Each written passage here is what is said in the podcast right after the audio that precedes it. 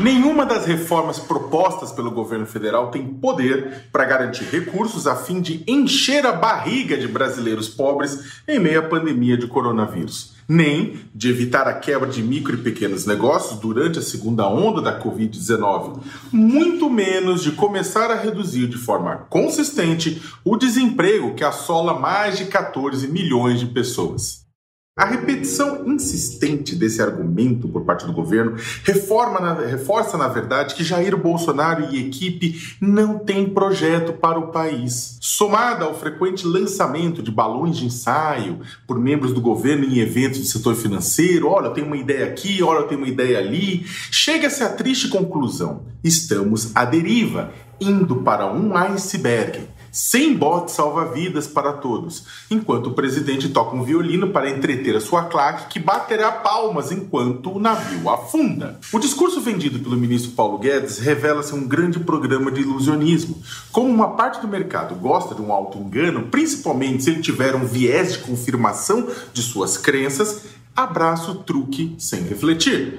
A aprovação da reforma administrativa e da reforma tributária pode até ser uma sinalização positiva aos investidores, mas elas não vão produzir recursos necessários no orçamento para as necessidades da população neste momento em 2021. O governo não tem um projeto de país para a economia além da ideia fixa em reduzir o Estado, o que é impensável em tempos de pandemia. O que lembra uma história que seria cômica se não fosse trágica. Em março do ano passado, Paulo Guedes disse que com até 5 bilhões a gente aniquila o coronavírus.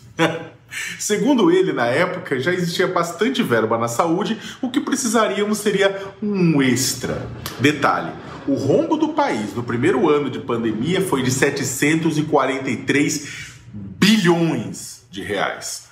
E como a solução para o coronavírus, que já matava brasileiros naquele mês de março, ele recomendou um remédio incerto e que levaria meses para ser aprovado, tais, as tais reformas. Aspas do ministro: Se promovermos as reformas, abriremos espaço para um ataque direto ao coronavírus. Representante de um governo desconectado da realidade, ele, Paulo Guedes, não compreendia que uma tragédia já estava se abatendo no país.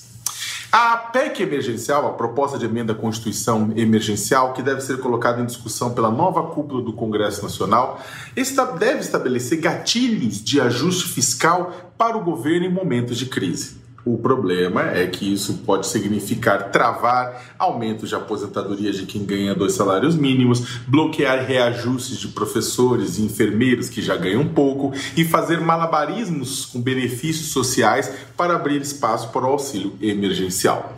Daí teríamos o que Bolsonaro prometeu não fazer tirar dos pobres para dar aos paupérrimos. O que é mais, o que mais provável é que aconteça é que alguma exista alguma flexibilização do teto de gastos com a liberação de recursos extraordinários para o benefício. Seria uma boa hora para aproveitar essa flexibilização e rediscutir a própria regra do teto de gastos públicos, que congelou o aumento de gastos por 20 anos e só não avisou as necessidades da população. E quem sabe, com essa rediscussão, adiantar o debate sobre o aumento de impostos dos super ricos. Ei, você que comprou um Corolla prestação, não é você do que eu tô falando, tá? Você não é super rico. Como tem sido feito em outros lugares do mundo, né? Para ajudar a bancar os custos da pandemia. Claro que a ideia na, na, é, na atual conjuntura, ficção científica. Há um dogma econômico na mesa mais importante que a vida. A Câmara e o Senado, comandados pelo Centrão, vão aprovar algum benefício é, emergencial com a ajuda da oposição, como foi no primeiro semestre. Não se sabe de quanto, nem por quanto tempo, mas provavelmente será menor e mais curto do que deveria. Enquanto nega essa intenção para o mercado, Bolsonaro torce por isso silenciosamente. Afinal, como efeito colateral, a sua popularidade, a popularidade de Bolsonaro, que começou a cair, a cair após o fim do pagamento das parcelas do auxílio no ano passado, dará um grau. O único projeto que o presidente possui hoje é o que garante a sua sobrevivência política e pavimenta sua reeleição. Líderes chegam ao poder com o objetivo de garantir qualidade de vida para o seu povo.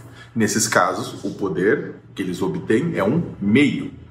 Já oportunistas chegam ao poder com o objetivo de se manter no poder. Para Bolsonaro, o poder é um fim em si. A redução coletiva da dignidade dos brasileiros é que é o meio.